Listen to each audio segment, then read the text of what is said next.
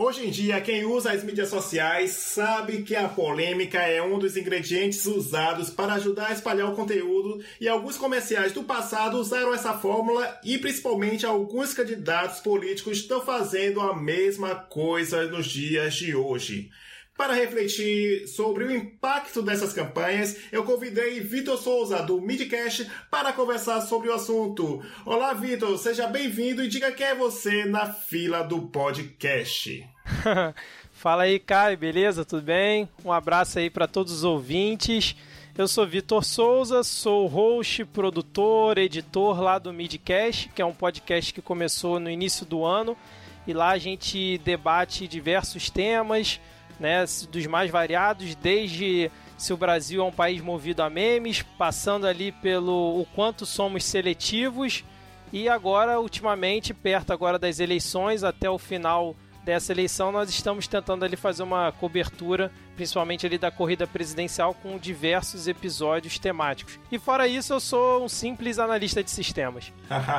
Olha só, um simples analista de sistemas. Você está seguindo o jornalista que falou, o Yuri lá do torcedor, um simples astrofísico, algo do tipo, ó pra aí.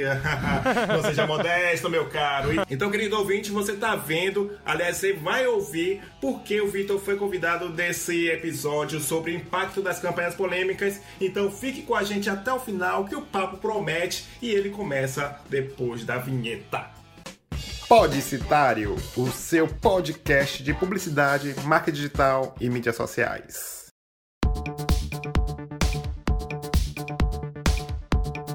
Então, estamos no Deezer, a plataforma de música que abre espaço para podcasts e o Podcitário está por lá. Então, se você tem alguma conta, se se sente mais confortável ouvindo por lá do que no site ou em algum outro meio, basta você pesquisar Podcitário que ele está lá ou acessar o link que está aí no post. E de certa forma estamos no Spotify, não com o nosso episódio, mas pela playlist Música para Criar, onde já tem mais de 70 músicas para ajudar na sua inspiração de jobs. Então você também pode fazer a sua contribuição, colocar as suas músicas favoritas nessa playlist para as pessoas se inspirarem também com as músicas que você gosta. E também tem um link direto para o Google Podcast, se caso você não goste muito de agregador, de aplicativo. Então é uma um jeito rápido e fácil de você ouvir no seu celular sem precisar instalar um agregador. Então clica aí no post para ouvir. E lembrando que também se você for um usuário do iOS, deixe sua avaliação e 5 estrelas no iTunes, no link do post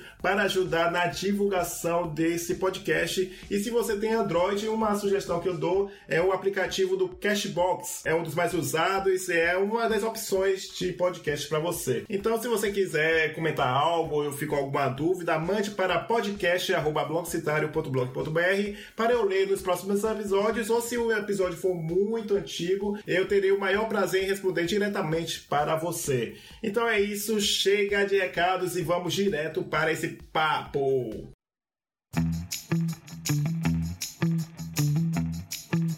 Então, Vitor, é o seguinte, essa reflexão sobre a definição de polêmica, né, que estamos num mundo que está cada vez mais polêmico em vários aspectos. Então, eu queria começar esse episódio refletindo, né, sobre a definição de polêmica. Eu pesquisando na internet, é claro que tem várias definições, mas uma que eu achei interessante, que é a divisão de opiniões sobre determinado assunto. E eu assistindo também um vídeo do canal Meteor sobre polarização política, que será a inspiração mais para frente, ele fala sobre essa questão, né, que tudo que é polêmico há uma divisão de lados, né? Então é o contrário de um consenso, onde as pessoas, muitas pessoas concordam com determinada posição, é um consenso, enquanto a polêmica divide as pessoas. E tá mais ou menos isso que a gente está vivendo em qualquer tipo de assunto, né? É, exatamente, né? Principalmente agora nesse, nesse processo eleitoral que estamos vivendo, né? A polarização política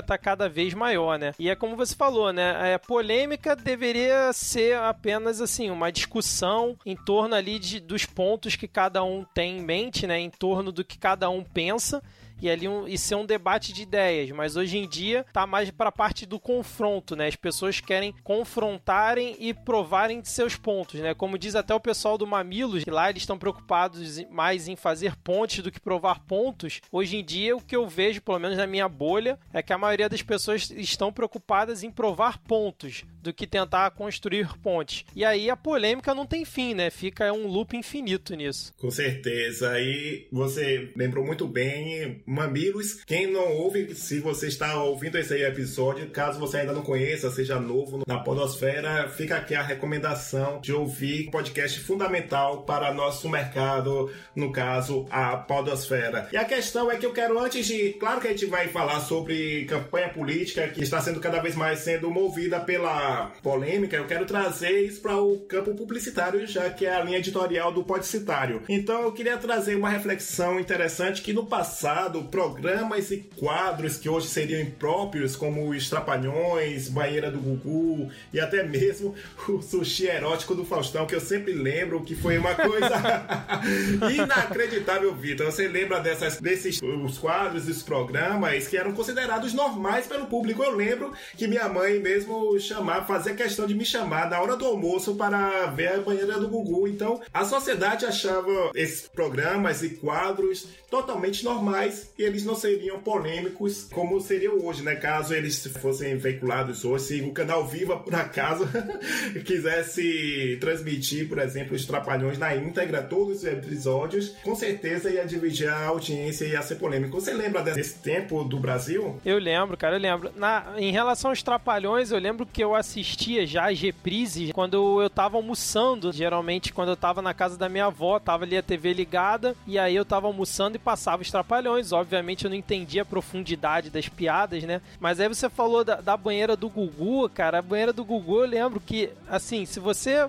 olhar com os olhos de hoje, era constrangedor você na sala ali com a sua família, olhando aqueles closes que eles davam nas mais diversas bundas e tudo mais ali que eles objetificavam as mulheres, né? Então, você olhando hoje é um negócio meio constrangedor, mas é o que você falou, era o programa do domingo à tarde, né, da família brasileira. E o sushi erótico, cara, é um negócio inacreditável. Eu confesso que eu não lembrava, eu tinha apagado isso da minha mente, mas aí quando a gente tava falando ali sobre os tópicos da pauta de hoje, eu fui rever no YouTube e é uma coisa inacreditável. Seria inacreditável. totalmente. É, é, é, impensável isso passar hoje em dia na TV aberta, de forma alguma. Não tem a menor condição. É, para você que está nos ouvindo, caso seja muito novo, sei lá, 18 anos, 20, que, claro que você não sabe, não tem a menor ideia do que estamos falando, eu vou deixar o link do post.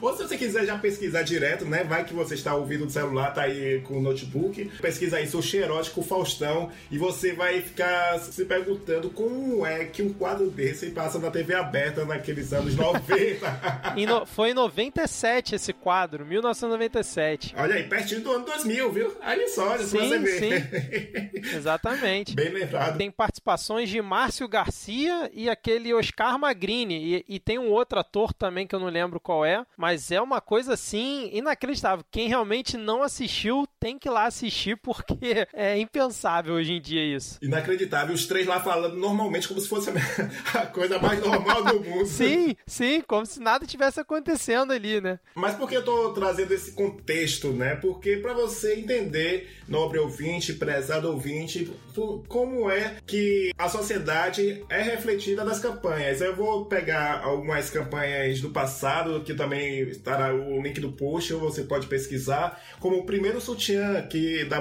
Valizé, né? Que é uma, um comercial onde uma adolescente é, presenteada com o sutiã da marca. No, no comercial fica o trecho onde ela se troca e, e as costas é, ficam nuas. Dizem que até mesmo aparece um pouco dos seios. Então você vê como eram outros tempos mesmo que coisas que seriam totalmente inapropriadas hoje foram é, tratadas com normalidade. Até mesmo é considerado um clássico na propaganda. Então também tem outro que você pode ver no link do post, que é um comercial da Garoto, que é até grandinho, naquela época era mais de que 30 segundos, um minuto era normal você reproduzir um comercial desse, de, por exemplo, um menino olhando por baixo da saia de uma moça que subiu na escada e o outro se aproveitando do, da respiração boca a boca, isso em 95, né, Vitor? Isso, exatamente. Não, eu, eu tava também revendo esses comerciais aqui por conta da gravação hoje, e assim, lá no comercial do primeiro, do meu primeiro sutiã que você citou, a, a atriz, ela tinha 11 anos na época, cara, foi lá em 87. Então, assim, você pensar que hoje em dia teríamos um comercial com uma menina de 11 anos experimentando um sutiã também é outra coisa impensável, assim como o que a gente já falou antes, né? Mas assim, é, inclusive ela depois participou dos Trapalhões que a gente falou antes, eu tava vendo a, a biografia dela. Ela trabalhou em novelas e depois posou para Playboy. E aí eu tava vendo também que numa matéria do ano passado que ela abandonou a carreira para cuidar do filho que é autista. Enfim, mas você pensar um comercial passando na TV, foi premiado, né, com uma menina de 11 anos experimentando é, um sutiã e no final passa um cara por ela quando ela já tá com um sutiã. Ele olha para ela e meio que dá aquela sediada no olhar, né? Ele não chega a falar nada, mas dá aquela olhada e ela se esconde assim. Seria totalmente inapropriado hoje em dia. Mas eu, particularmente, eu tenho uma opinião que eu acho que é importante a gente problematizar essas coisas que vêm lá do passado e que hoje em dia é, não, não são mais aceitáveis. Mas eu, eu confesso que eu não curto muito julgamento do passado com a visão que a gente gente tem hoje, né? Com a evolução que a gente teve na sociedade. Assim, para a época, o comercial ele cumpriu o seu papel. Você concordando com ele ou não, tanto que ele ganhou prêmio na época. Então a sociedade naquela época aceitava aquilo que estava sendo mostrado. Mas assim, eu acho importante a gente estar tá debatendo aqui, tendo essa reflexão sobre o que a gente já teve e sobre o que a gente tem hoje em dia, né? Tipo, você falou no comercial da Garoto, inclusive no final mostra, um, um, mostra os seios da, da, da, mulher que tá ali, é, acho que tomando banho, o menino Isso. tá olhando pelo buraco da fechadura. Bem tipo, não tem como imaginar acontecer algo desse nível hoje em dia, né? Mas naquela época, a sociedade, da sua maneira, aceitava, né? A gente, sei lá porquê, mas era, era aceitável ter aquilo passando na TV aberta. É verdade. Eu vou deixar até também um link no post sobre um vídeo que eu fiz para o meu canal sobre vídeos que seriam censurados e seriam suspensos pelo CONAR, né, que é o órgão que regulamenta a propaganda, que também tinha uma comercial de absorventes que até mesmo mostrou uma mulher totalmente nua, né, mostrando a bunda, o peito, andando tranquilamente. É até um comercial de bom gosto, mas você fica assim, caraca, velho. é, é, é que, como é que deixavam passar isso, como né, deixavam passar isso, pois é. Então, a questão é que você falou algo que é fundamental que a gente esquece quando revê isso que era a sociedade da época. A publicidade sempre reflete os anseios, os costumes, os hábitos da sociedade. E, de certa forma, eu vou pegar um exemplo que começou a, a publicidade começou a esquecer, a não acompanhar tão, tanto a evolução, né, o despertar, vamos dizer assim, a mudança de pensamento da sociedade com o comercial das Havaianas em 2009, quando uma avó falou de sexo, né, pra, pra netinha, pra, com Cauã Raymond, e você certamente que está nos ouvindo deve ou não, não lembrar todo, mas pelo menos deve ter se marcado é, esse trecho que é a voz. Não, estou falando. que estou falando de casar? Estou falando de sexo. Então a, teve. Imagine, Vitor, naquela época que não tinha. As mídias sociais não eram tão populares, mas mesmo assim teve um, uma pressão. Te, é, teve uma pressão, um burburinho, tanto que o comercial saiu da TV, né? De tanta pressão que a galera fez, né? Não acredito que você veio pro restaurante de chinelo. Deixa de ser atrasada, né, vó? Isso não é chinelo. É Havaianas, ó. Havaianas Fit. Dá pra usar em qualquer lugar. E é bonitinha, é? Boa tarde. Tudo bem? Olha lá, vó. É aquele menino da televisão. Você tinha que arrumar um rapaz assim para você. Ai, mas deve ser muito chato casar com famosa, né? Mas quem falou em casamento? Tô falando em sexo. Vó! É depois eu que sou atrasada. Havaianas, Havaianas. E teve a resposta depois. E interessante que naquela época já teve. A agência já teve a sacada de fazer uma resposta exclusivamente na internet para o site. Ainda não era nem o YouTube assim. O YouTube não era nem tão é, famoso, ou, ou nem se. Não lembro, mas era. Ou seja, não tinha essa penetração, esse alcance. Uh, na sociedade tinha lá na, no site dela. Então ela fala assim: ah, se, o, se você quiser assistir o comercial da íntegra, vai lá no site. E ali foi o sinal de que a sociedade já já estava mudando, né? Algumas pessoas reclamaram da propaganda das novas Havaianas Fit. Em respeito a elas, Havaianas decidiu tirar o comercial da TV. Por outro lado, algumas pessoas adoraram a propaganda. Em respeito a elas, Havaianas decidiu manter o comercial na internet. Democrático, né? Se você quiser assistir o comercial, entre no site. Viu como eu sou moderninha? Havaianas. E só para fechar essa primeira parte, para entrarmos na, na parte eleitoral, teve um comercial que eu vou deixar o áudio para vocês ouvirem. Eu sei que certamente vai trazer um pequeno desconforto, pra, mais para você comparar a diferença de pensamento entre a sociedade do passado e a presente. Então, ouça aí e depois a gente volta com essa análise. This is my new sandal. Love shoe. You are going to fall deeply in love with it. Yes, yes, yes. I love you. I love you, baby. I love you. No, yes, no, I love you. Oh, come on, baby, come on. I want you, baby. I need you. I love you. Kiss me. Love Shoe. Shusha's new love. Então, Vitor, por que eu fiz a questão de colocar o áudio do comercial? Porque dá para imaginar, mesmo que você não conheça, depois queira clicar, é o Love Shoe Xuxa. Você pode pesquisar na internet desse jeito, Love Shoe Xuxa, para ver as imagens, mas o áudio é esse que está que eu coloquei. E você vê as meninas fazendo.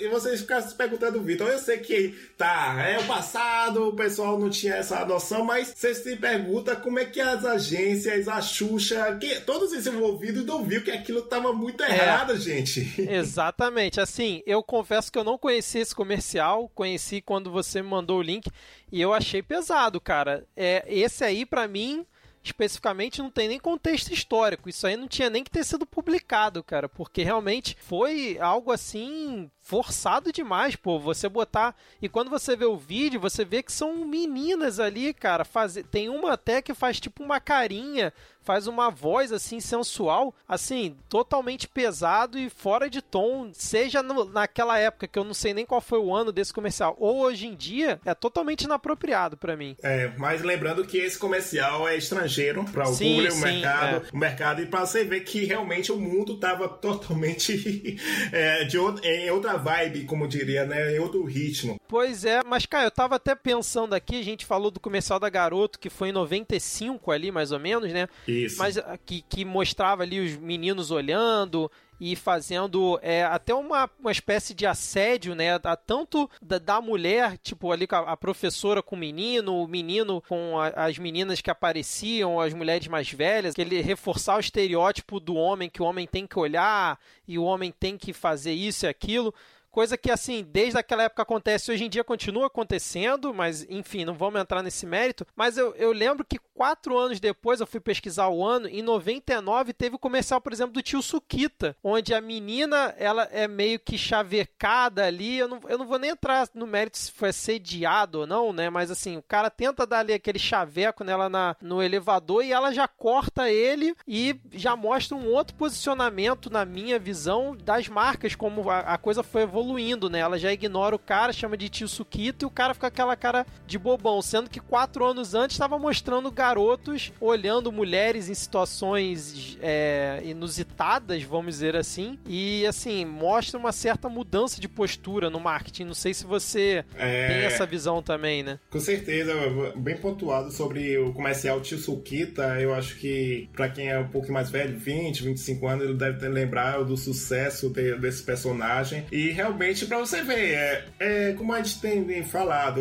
a sociedade vai mudando e também a publicidade meio que ficou um tempo atrás, achando que tava, dava para fazer sempre a mesma coisa e depois viu que não. E hoje em dia o bicho tá pegando que a, hoje ninguém tá deixando passar nada. Então tem uma, tem uma questão agora que a gente vai entrar na vai fazer essa transição entre marcas e política, que eu me lembrei que, que tem um caso que. Eu não sei se você está é, sabendo sobre isso, que teve uma marca que fabrica, é, bota isso para Pablo Vittar, né? Que Pablo Vittar usa, que é uma Sim, marca, né? sim. O estilo. Aí o dono dessa marca resolveu declarar apoio para Bolsonaro em- nas mídias sociais, declarou abertamente. Pa- Pablo cortou relações com essa marca. Então, consequentemente, parte do- dos, dos fãs de Pablo eh, saíram, né? Disseram que não, não compram mas com essa marca, mas em compensação, segundo o dono, também teve um aumento de público. Então teve essa mudança de público para um produto que foi voltado, feito exclusivamente com o Pablo Vittar e de repente agora tá cheio de fãs do Bolsonaro que não tem nada a ver com a marca original, né? A proposta original da marca. Então, tem essa questão política. Lembrando que esse episódio está indo ao ar no final de setembro. A gente não sabe quem ganhou a eleição. Então, se você estiver ouvindo lá pra frente ou em 2019, deve estar sendo uma sensação interessante porque a gente não tem a menor ideia É de, de quem, quem é o nosso novo ou nova presidente, porque eu quero deixar aqui que a minha opinião é que esse vai ser um, um dos mais assim que a gente não, não tem como prever até por favoritismo do líder, mas ah, tudo pode acontecer. Eu acho que essa questão a gente que vai discutir agora sobre o impacto das campanhas eleitorais dos políticos, né, Vitor? Porque antes o senso comum era o padrão dos políticos, né? Então, tanto é que enquanto o Lula não sua- suavizou o seu discurso, ele Sim. é, ele não ganhou a eleição. Então, assim que ele eh, se adequou ao consenso, né, o Lulinha Paz Amor, então ele foi eleito.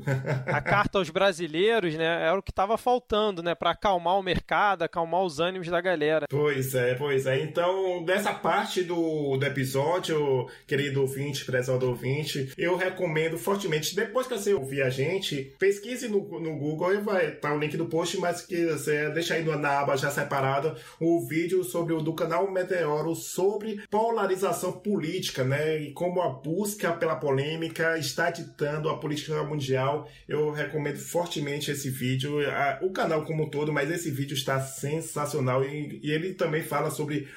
política, etc. Então, já entrando no assunto, Vitor, o que é que você acha, assim, essa questão da polêmica, afinal de contas, vale a pena realmente usar a polêmica ou você tem alguma outra opinião sobre isso? É, então, assim, até o surgimento do Bolsonaro aqui no Brasil, eu acreditava que não, que era um tiro no pé do candidato fazer isso. Tanto que, por exemplo, a gente via o Enéas antigamente, né, que era um cara polêmico, inclusive falava que o Brasil tinha que ter bomba nuclear e tudo mais. Só que ele nunca passou ali dos seus 4%, 5% de intenção de voto e nunca foi muito longe. Só que assim, é, o Brasil vive realmente, principalmente desde a eleição da, da primeira é, candidatura da Dilma, na minha opinião, vive um momento de, de polarização política muito intensa. E como passaram aí dois anos, dois mandatos da Dilma, né? Um interrompido ali pelo impeachment, e como o PT tá há muito tempo no poder e o PSDB, né, questionou as últimas eleições e tudo mais, fez aquela pola- polarização muito forte no segundo turno. Pelo que eu percebo, né, no Bolsonaro estar tão crescente como a gente vê aqui hoje, aqui no, no dia da gravação, já que você pontuou que a gente não sabe quem vai ganhar se você estiver ouvindo depois da, da eleição, eu acho que o brasileiro tá meio cansado, ele tá meio de saco cheio de- de- dessa questão. Então, uma boa parte do eleitorado, você pode perguntar, vai ter muito eleitor do Bolsonaro hoje em dia que votou, sei lá, no Aécio na última eleição. É difícil você pegar um eleitor do Bolsonaro que votou na Dilma ou no Lula, mas que votou no Aécio é bem provável. Então, assim, o pessoal meio que cansou, adotou esse discurso que para muita gente é radical, mas para uma parcela da população soa como é, confortável, né, ao seu pensamento, e aí abraçou isso. Só que aí causou esse efeito reverso, né, vamos dizer assim, que você deixou de ter uma polarização, sei lá, PT, PSDB, para ter uma pola- polarização nesse momento, se você olhar as redes sociais, acho que qualquer pessoa, a não sei que a pessoa esteja muito alienada do processo eleitoral, você vai ver que tem uma polarização pró-Bolsonaro e anti-Bolsonaro. Independente de quem que vai estar lá, se é PT, se é PSDB, se- seja lá qual for o partido.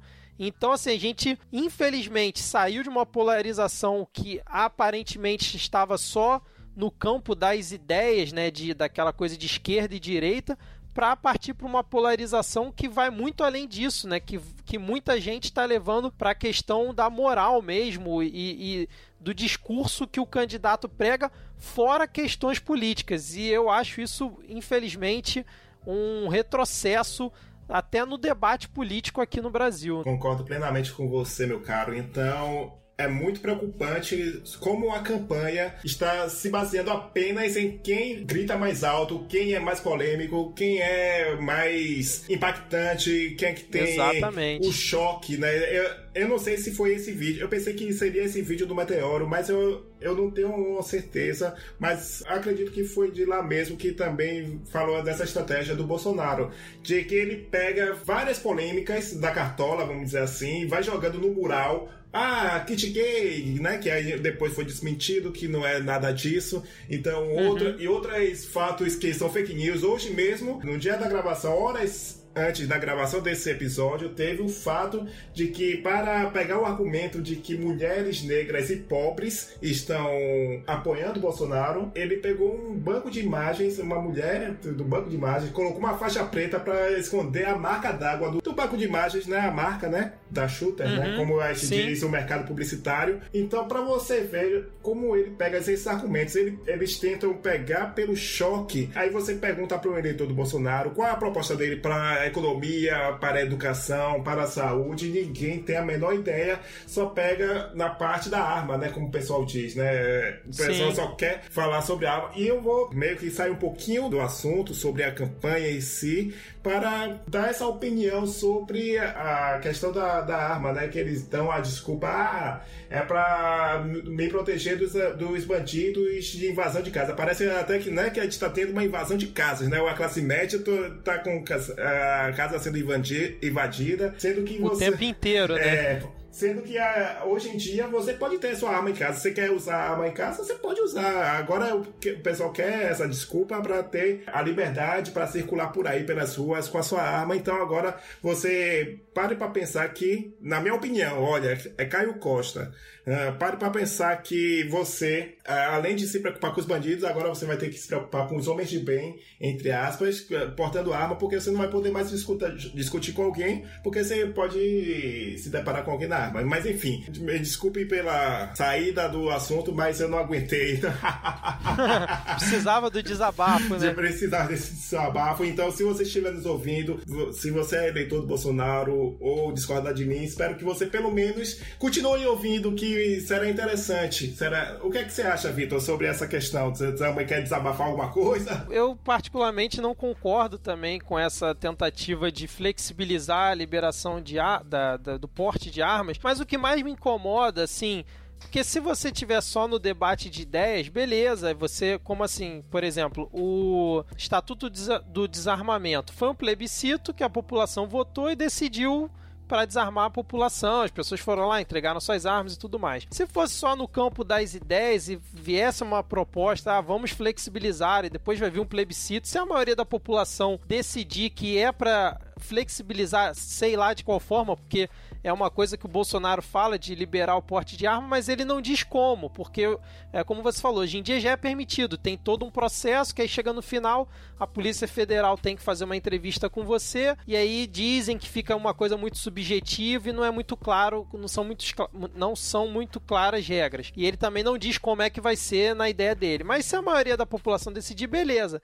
O que não dá, na minha humilde visão, é o cara esbravejar isso, como ele tem feito, dizer que vai liberar e com base em estatística nenhuma, em argumentos, na minha opinião, fracos, e ele nem isso ele consegue propor como ele vai fazer. Por exemplo, você vai abaixar o preço da arma, que hoje em dia, sei lá, 6, 7 mil reais. Você vai dar incentivo fiscal para as armas ficarem mais baratas, porque você vai flexibilizar o porte de arma, mas quem hoje em dia tem condição de comprar uma arma legalmente? Então, Boa, assim, boa. esses pontos, na minha visão, ficam muito vagos. E assim, a- não, não basta só não concordar com, com a ideia dele. É Como eu falei, numa democracia o que a maioria decidir, beleza.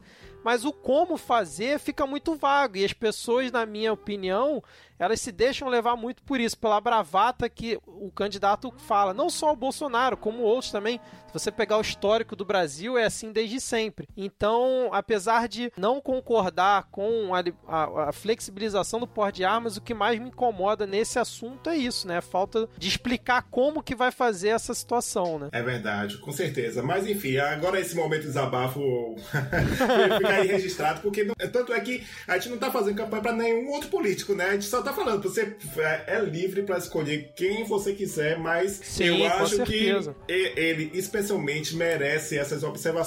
Mas enfim, é, vamos pegar essa parte aqui do, da ascensão do Bolsonaro. Uma, algo que eu achei interessante que levantaram é, nesses últimos dias, acho que foi por causa de Marcelo Tais, que estava fazendo justamente essa campanha. Aí falaram assim: Poxa, Marcelo, mas você tem que lembrar que também Bolsonaro, de certa forma, apareceu por causa do CQC. Então eu tava, Sim. tava refletindo sobre isso. Aí, é, porque tem aqueles recortes né, de Bolsonaro falando atrocidades muito mais pesadas lá quando ele era bem jovenzinho. Mas aí a questão é que como a mídia naquela época não era tão acessível pelas pessoas, né? A gente não tinha a, a mídia que ditava mais ou menos o que ia ao ar, a gente não tinha esse poder de acesso tão grande como hoje. Então isso não tinha tanta, tanta ressonância como de novo o vídeo do Meteoro falou muito bem. Realmente vale a pena você assistir. Então qual foi a equação que entrou aqui? Ressonância versus visibilidade, ou seja, é, enquanto os políticos é, corriam, né, ou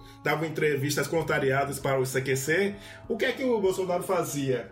Falava, venha, pode brincar comigo, acabavam zoando com ele e ele gostava disso porque dava visibilidade, então legitimidade. vamos dizer, Exatamente. de certa forma, porque é meio de comunicação de massa, e lembrando que polêmica sempre tem vantagem, espaço da mídia, como o, o canal fala, né, Vitor? Seja o Brasil Urgente, ou esses por, Sim. o Aqui Agora também dos anos 90, então tem essa questão, né? É, a polêmica vende, né? A verdade é essa, seja ela boa ou ruim, porque sempre vai ter uma parcela que vai abraçar aquela polêmica, né? Ou vai consumir ela, nem que seja com clique. Então você, por exemplo, vê portais de notícias que botam muito daquelas manchetes que o pessoal chama de clickbait, que é só pra você realmente com uma manchete polêmica gerar view e com isso você mostrar resultado depois lá para anunciante ou para quem tiver é, interesse nisso, né? Mas assim, especificamente em relação à ascensão dele e, e toda a questão do CQC, eu até tuitei outro dia que tô muito curioso para ver o dia que o Marcelo Tais e a Luciana de Mendes eles vão pedir desculpas no Twitter por terem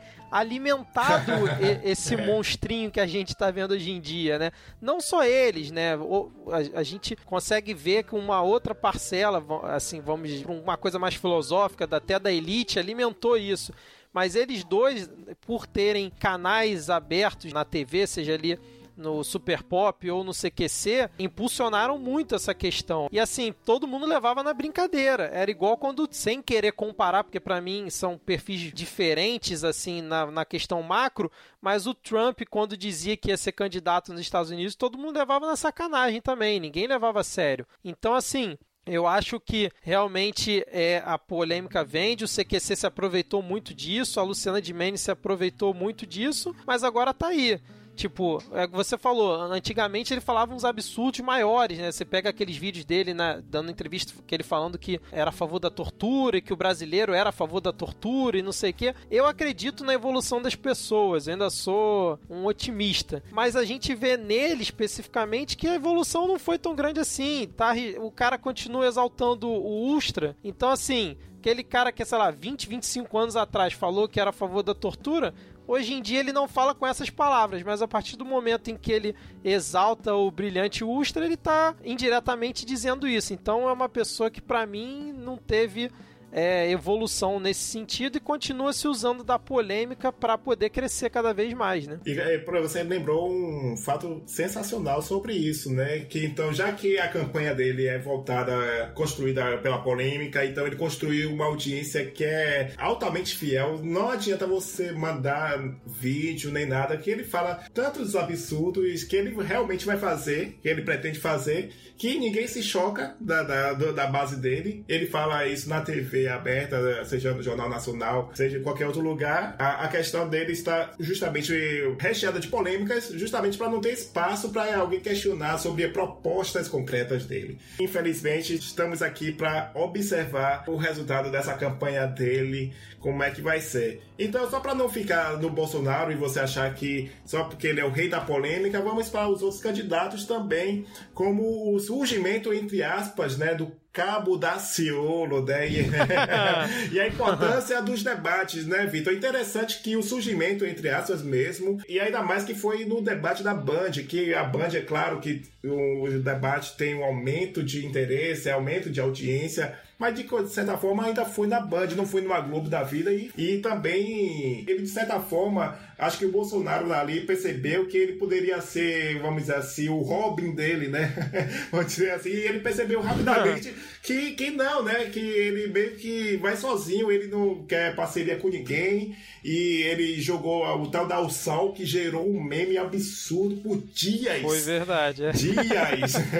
então, o que, é que você acha dessa estratégia dele? Ele, de certa forma, jogou essas polêmicas vazias, esses absurdos que, de certa forma, é né, inofensivo ou será que o Daciolo está se tornando, de certa forma, o novo Bolsonaro? Será que a mídia não aprendeu com o Bolsonaro e está, de certa forma, dando palco para ele crescer futuramente? O que, é que você acha? É, esse é um bom questionamento, é uma boa reflexão. Mas, assim, o Bolsonaro, perto do Daciolo, ele é quase uma criança, né? De tão polêmico e extremista que o Daciolo é. O problema do Daciolo é que eu acho que ele não está jogando isso só como forma de polêmica polêmica, né, de polemizar e fazer aquele alcance até que você comentou do vídeo do Meteoro, né, onde você consegue usar a polêmica e dar aquele alcance quase no topo ali da curva.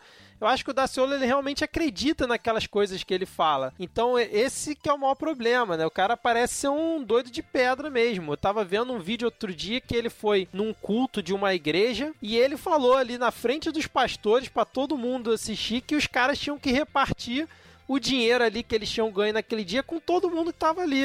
Aí um dos pastores vai e fala: Não, mas a gente já ajuda aqui ali.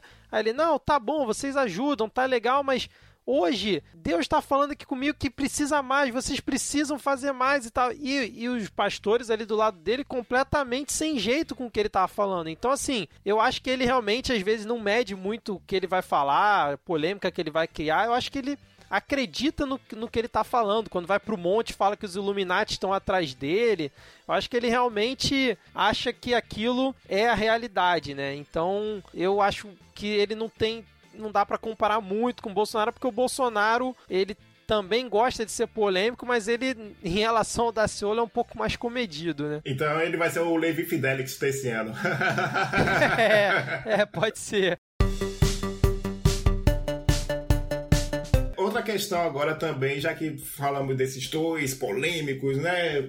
Usando a polêmica como matéria-prima das suas campanhas, é, vamos para o outro lado do espectro da campanha eleitoral, que justamente, de novo, trazendo esse, é, esse vídeo do Meteoro falando sobre como realmente, depois que Trump, né, que ele inaugurou essa era de que a polêmica é que dita as regras da campanha, então você tem que ser cada vez mais polêmico, você tem que gritar mais. Tem um outro espectro que realmente pode provar um pouquinho essa teoria, que é o caso de Marina Silva, né? Que ela meio que faz uma campanha amena, de certa forma as pessoas tem uma, uma parte do eleitorado que eu vejo que considera ela, por causa da aparência dela, serena, frágil, mas você percebe que aquele pouquinho que ela aumentou o tom com o Bolsonaro foi o momento que teve um, um buzz em, em, torno do nome dela. Então, depois que a, a, teve uma queda nas pesquisas, ela realmente agora começou a aumentar um pouquinho o tom de algumas declarações expressões, agora começou a usar até o meme.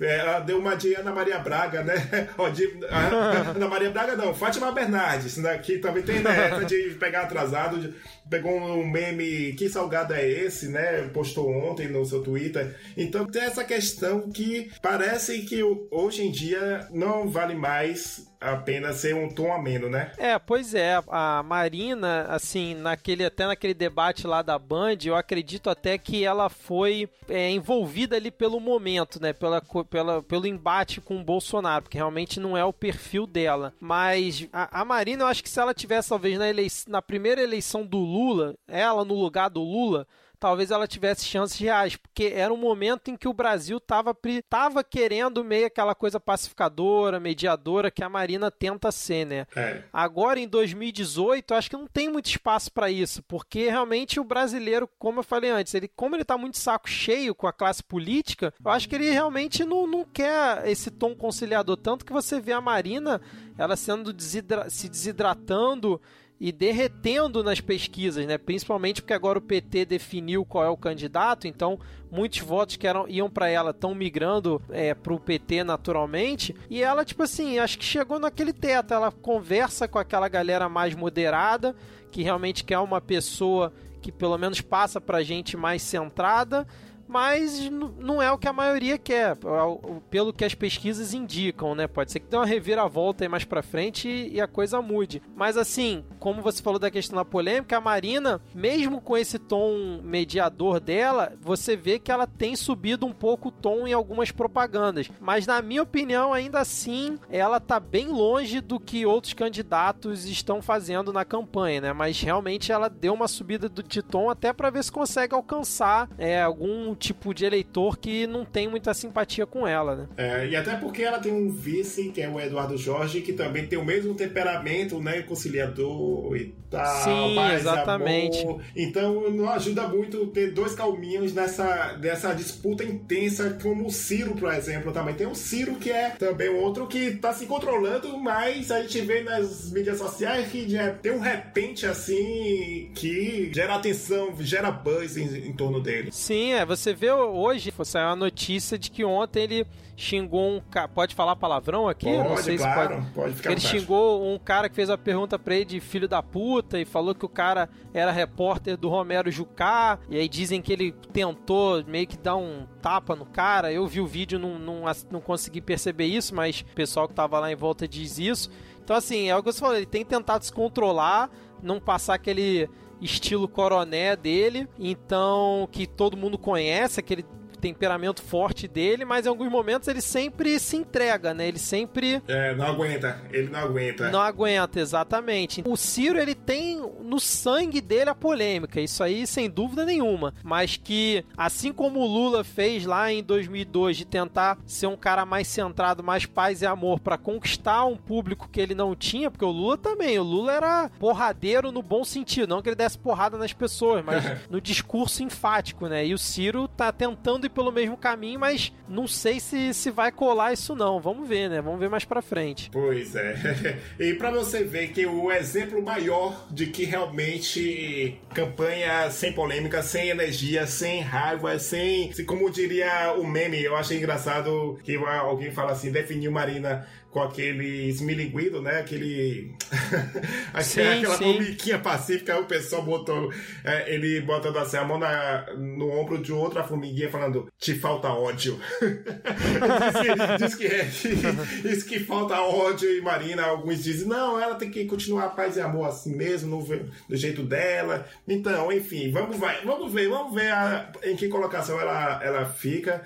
E a questão é que, como eu estava falando, o exemplo maior maior de que realmente é, esse sangue do olho é necessário é o Alckmin, né? Que não decola, Sim. de, não decola de jeito nenhum, mesmo tendo um longa-metragem dentro do programa eleitoral. E rapaz, ele tem direito a quatro minutos do programa eleitoral gratuito. Ele tem direito a contar a história de, acho que um padeiro que ajuda, foi ajudado pela mulher. Ele pode contar a história que ele quiser. E as últimas eleições, meu caro Vitor, tá mostrando que realmente o programa eleitoral não é mais, não é mais aquele, né? Não é mais fundamental. Tanto é que teve o caso do Freixo em 2006, que também estava meio que na mesma condição de Bolsonaro, só alguns segundos na, na, na TV, presença muito forte na internet, quase ganha a prefeitura lá do Rio. Então, tem essa, essa mudança de paradigma mesmo, né? É, exatamente. O Alckmin, ele fez aquele padrão de campanha eleitoral, né? O cara que tem muito tempo, e aí tem dois cenários, né? Se o cara tem muito tempo de campanha e ele tá na frente da pesquisa,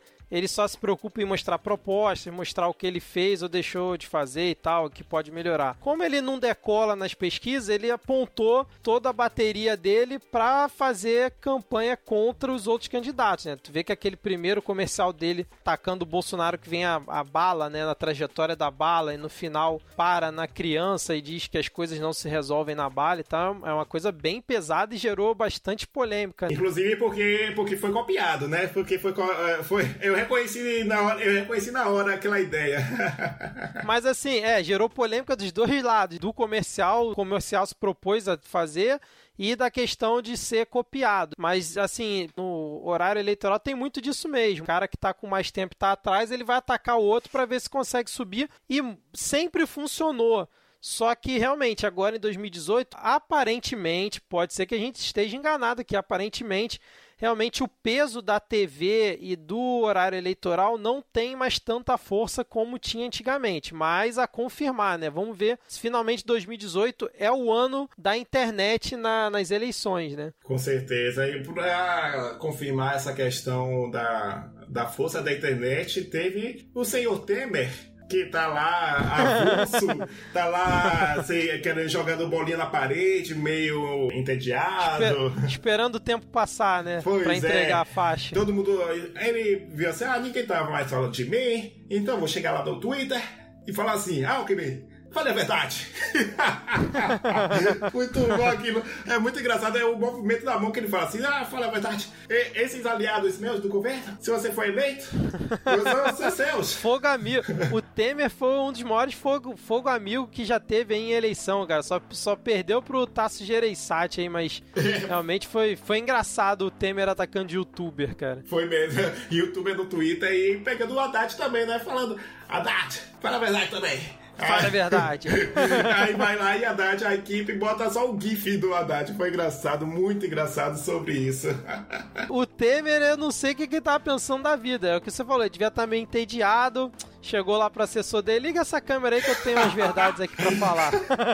e aí mandou, cara Fogo amigo no Alckmin. Ah, antes de falar sobre essa, essa parte final, queria falar sobre a natureza da campanha eleitoral, né? O Alckmin, como o Vitor falou muito bem, lembrou sobre. estava mega agressivo, batendo forte em, em, Bolsonaro, aí chega a questão da facada. Eu certamente imagino a correria que foi a equipe é, de, de Alckmin para mudar todo o comercial que ia pro ar e parece que ainda Sim, foi. mudou toda a estratégia, né? É, parece parece que ainda foi um pouquinho, um pedacinho ainda. Bateu um pouquinho ainda no, no, dia que foi e, a, e Meirelles ou, ou, foi o Álvaro Dias, não lembro quem foi, e aproveitou e perguntou: Você não tem é, sensibilidade? Você, seu programa foi lá e bateu do Bolsonaro. Você vê o que é campanha política é uma coisa linda mesmo, né?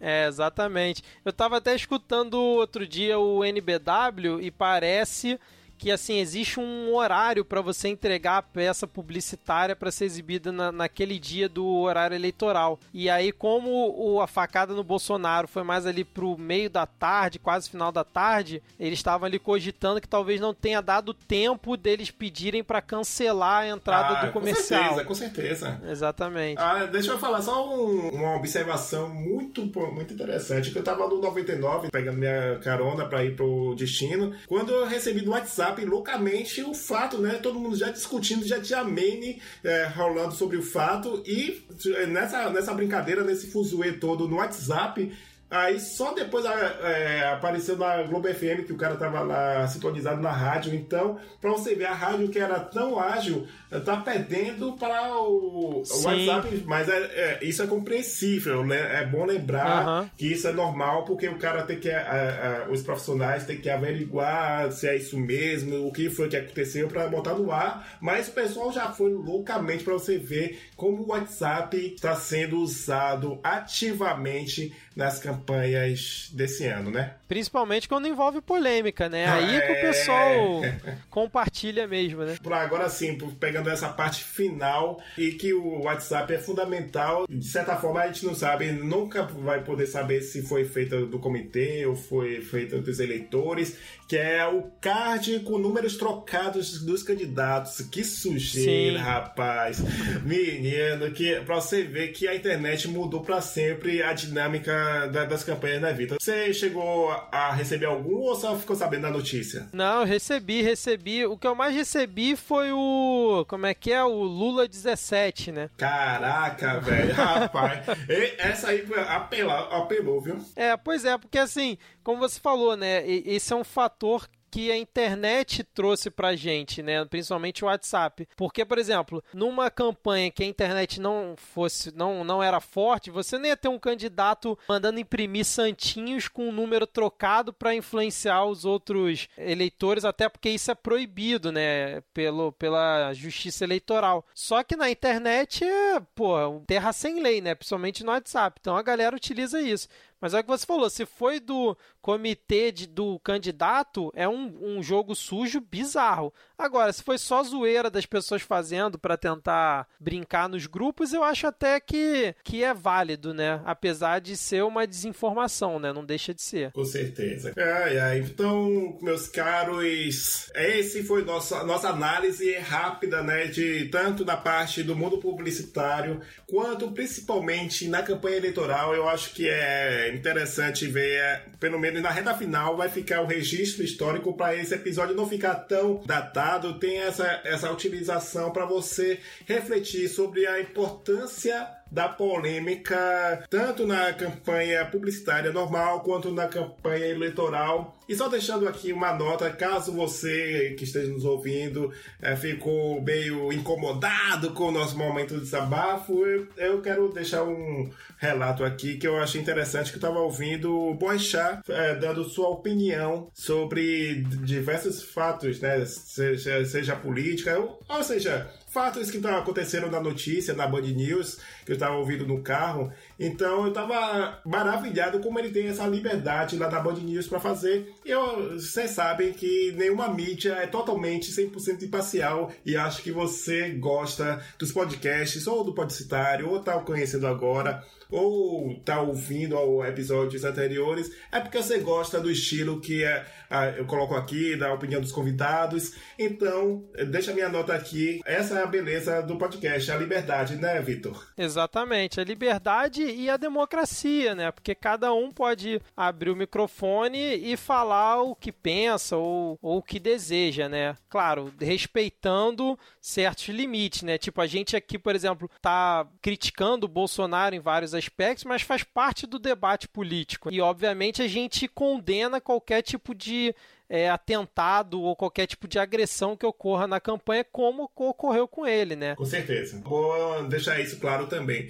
Que também foi. Tanto é que os próprios candidatos. Pode ser, você pode dizer, ah, é só para ser politicamente correto, mas eu sinto que realmente eles querem vencer os seus candidatos apenas nos campos das ideias e não na violência. Então é isso. Com essa nota, fechamos esse episódio. Muito obrigado por você ter ouvido eh, por aqui. Se você gostou, eu reforço que você deixe suas cinco estrelas no iTunes, né, para esse episódio e tanto e o Podcitário ser mais conhecido. Eu vou deixar aqui esses últimos minutos para Vitor eh, falar um pouquinho sobre o seu projeto, o seu, seu podcast, que ele bateu o recorde, certamente bateu o recorde com a análise da entrevista do Haddad lá do JN. Então fale um pouquinho, Vitor. Muito obrigado por ter aceitado o convite e ajudado nesse, nesse papo de hoje. Caio, eu que agradeço pelo convite, me senti muito honrado de estar participando aqui. Eu conheci o, o seu podcast através da entrevista que o Renê Silva deu aqui, né, pra você.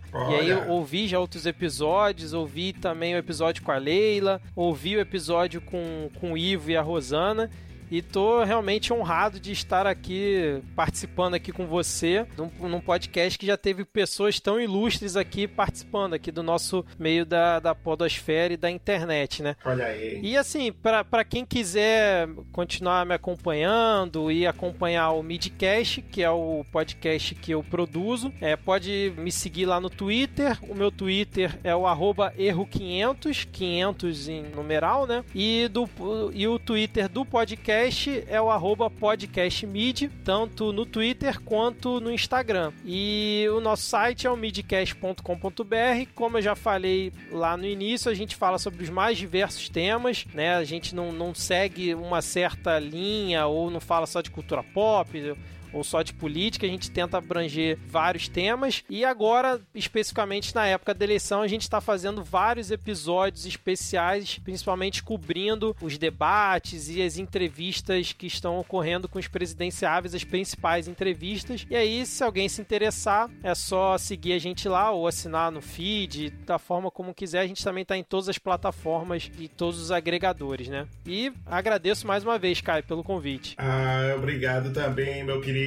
Então pode ficar tranquilo. Se você não pegou os links que, que o Vitor falou, não se preocupe. É só ir na descrição aqui do podcast ou no link do post e acessar, assinar nos agregadores. E, e certamente você pode saber mais sobre política e outros assuntos, como o Vitor falou sobre o Bitcash. Então é isso, gente. Muito obrigado pela sua atenção e até a próxima. Tchau, tchau. Valeu, tchau, tchau.